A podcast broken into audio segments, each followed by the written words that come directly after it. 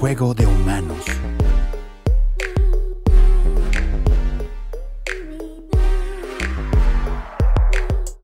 Volvemos, gracias a Bow que nos permite estar acá, a Casa Nova que nos apoyó durante este, este año.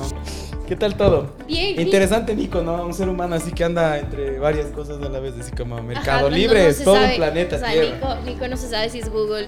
Bueno, creo que eso es lo mágico de los humanos, ¿no? Como que tienes, o sea, y, y justo lo definiste desde el inicio, se puede confirmar que eres alguien súper curioso. Entonces, Google, Mercado Libre, montañas, Antártida, músico, o sea, no, no, no, no para, Nico. ¿ah?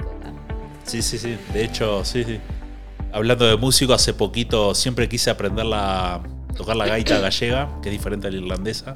Es muy difícil el instrumento, la curva de aprendizaje no es como una- un piano, una guitarra que tocas y suena, sino tenés una curva difícil para aprender. Y dije, ¿por qué no? y, y este año en julio empecé a aprender, a tocar, etcétera. Y a los dos meses fue, estuvo justo casualidad el presidente de Galicia por Uruguay, le estuve tocando frente al presidente. Porque había que tocar a alguien frente al presidente y bueno, y me invitaron y dije, pero mirá que hace dos meses estoy todo apre- aprendiendo. Era el desafío de... Era...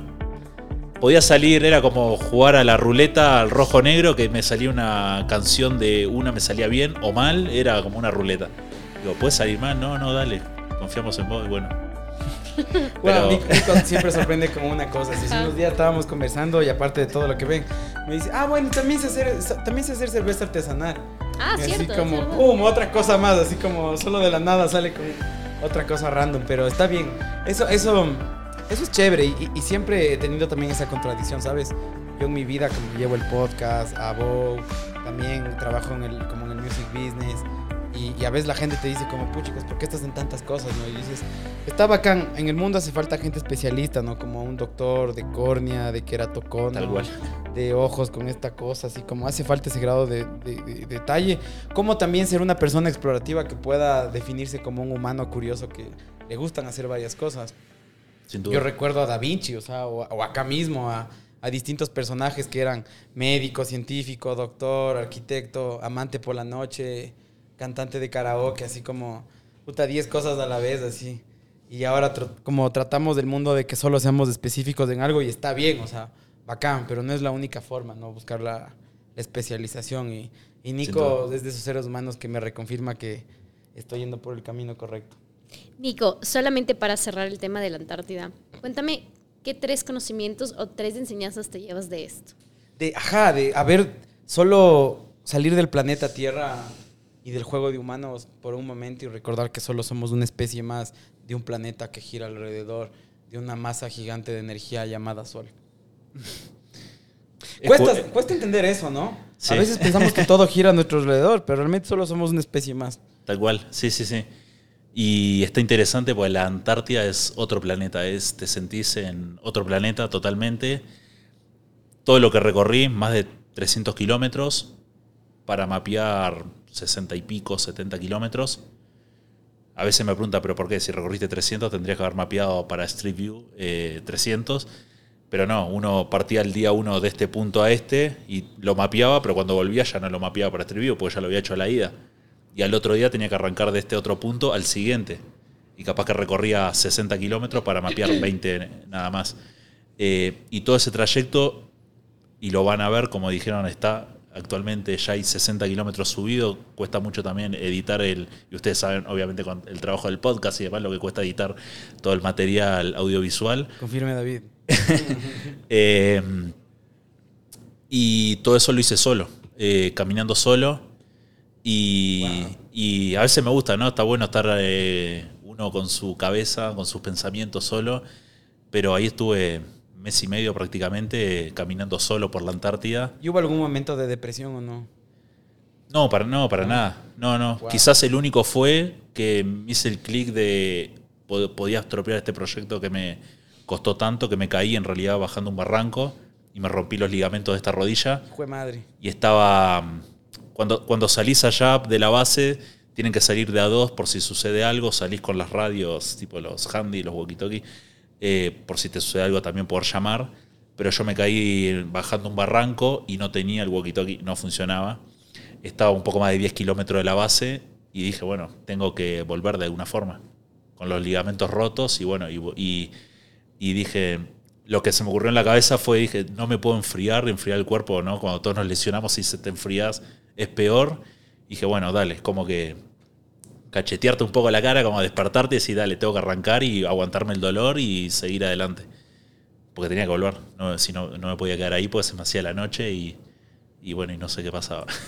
y, cuando vuelves es extraño, ¿no? Después de un, mes y medio de, de, tranquilidad, porque uno a veces nace, ¿no? En una ciudad y eres niño y de la nada, pues, o sea, tienes que ir a los cinco años de la escuela, luego al colegio, a la universidad, ya trabajar y la interacción humana es de esta forma. Y de la nada cuando te vas a otro lado dices como que se te repondera todo, ¿no? Así como... Porque a veces solo naciste ya en un entorno y dices las cosas son así. Pero cuando cambias de entorno totalmente y regresas... Yo recuerdo, estuve en Yellowstone por más de tres meses. Un parque nacional de los más grandes en Estados Unidos y cuando volví a Quito, luego en verano, en la universidad, ver tantos carros, así fue como, como volver y me sentí extraño, así como, qué, qué, raro esto. Sin duda. Qué raro, qué raro que somos los humanos cómo pasó todo esto. Es, es, es extraño. Así que les invitamos a salir de su zona de confort cuando tengas, tengan espacios. Recuerden, la vida va más allá del juego de humanos. Em, es interesante jugar este mundo y es un punto crítico en donde necesitamos presentar soluciones y aportar al mundo para, para cambiarlo desde, donde, desde la trinchera donde estamos. Y desen momentos también para descubrir, porque realmente existen tantas especies, el planeta Tierra, más allá de los países, que esa solo es una invención humana existen bellezas de esta naturaleza, así que explórenla, siéntenla con sus cinco sentidos otros entornos y donde hasta la dinámica del tiempo y todo cambia, ¿no? Tal cual, me pasó, me pasó algo semejante hace unos años, estuve, di la vuelta al mundo, estuve unos meses viajando y conociendo culturas increíbles por todo el mundo, increíbles, totalmente diferentes. Y eso me, ayudó a apreciar un poco más también, ¿no? Cómo es la, la pobreza en otros países, cómo son otras culturas, como en Asia. En Asia es, uno se imagina la cultura asiática, la tenés que vivir para, para entenderla. Y creo que me faltó todavía entenderla mucho más. Y, también cuando volví y volver a la rutina del trabajo, decís, es como, ¿no? La rutina, 8 o 9 horas de trabajo diarios, eh, todos los, los, problemas que tenés en el día y es como que sacudón ahí que te da la vida. pero están buenas ese tipo de experiencias y buscarlas, ¿no? Súmele, súmele trotamundos al CV de... Qué locura. Y bueno, ya nos fuimos de largo con la, el, humano detrás del personaje. Y bueno, vayan al siguiente capítulo de Hacks, que la vamos a dejar por acá. Así que quiero ir cerrando con, con la vida va más allá del juego de humanos. Después de esto vamos a ir con el Hacks, con los Hacks, pero yo creo que ya nos pusimos bastante existenciales Así que a los que les deje la curiosidad de hacks, vayan al otro capítulo. Así que em, vamos a ir cerrando esta parte y nos gusta ir cómo empezamos en tu vida, entendiendo el pasado, viendo qué es lo que está pasando hoy en el presente y cerrando en el futuro. ¿Qué le dirías a tu yo de los 20 años? Aprovechar mejor el tiempo y las experiencias sobre todo. Creo que uno a veces está atrás de un objetivo, llámese terminar la universidad o X o lo que sea, conseguir un trabajo. Y las experiencias de la vida son únicas, son únicas y es lo que nadie te va a quitar en, el mundo, y nunca. es lo que te llevas por siempre. Nico, ¿cómo ves el mundo en 10 años? años? Uf, qué pregunta. Tranquilita nomás. Tranquilita, sí, sí, para ir cerrando. En 10 años, bueno, o en 50, Sí, totalmente, obviamente, consumidos cada vez más por la tecnología, pero consumidos quizás en buen sentido, ¿no? Eh, ¿eh? Ojalá. Ojalá, esperemos. Todos estamos en este rubro y, es parte de nosotros también que sea así. Pero. Y sí, y esperemos que todo esto, ¿no? Que se dio también con la pandemia, que creo que fue una escuela muy, muy buena, y todo el trabajo remoto que tenemos y que en cierta forma también nos separó, y las personas quizás que prefieren estar más en el día a día con el celular que no eso no, no se potencie. No se potencie. Yo a veces digo cuando la gente veo pasa mucho en, las redes sociales y yo soy uno. Paso muchísimo, subo mucho material, etcétera, pero pero a veces pasas mirando la vida de otros y tu vida se te va mirando la vida de otros. Eh, entonces. Corte el capítulo. y, y decís, bueno, que Apaguen este podcast y salgan a vivir. salgan a vivir, claro. Pero, no, pero a veces está. No, pero hay instancias para que están buenas para reflexionar y, y aprender. Hay otras que. Como el perrito salta y gira con la pelota, no sé, como que decir. Está Tres bueno. podcasts o libros que nos puedas recomendar. Aparte ya de este, tu podcast global. De Bueno, algo- algo curioso, soy- Artistas, juego de manos. Pésimo consumiendo libros. Pésimo.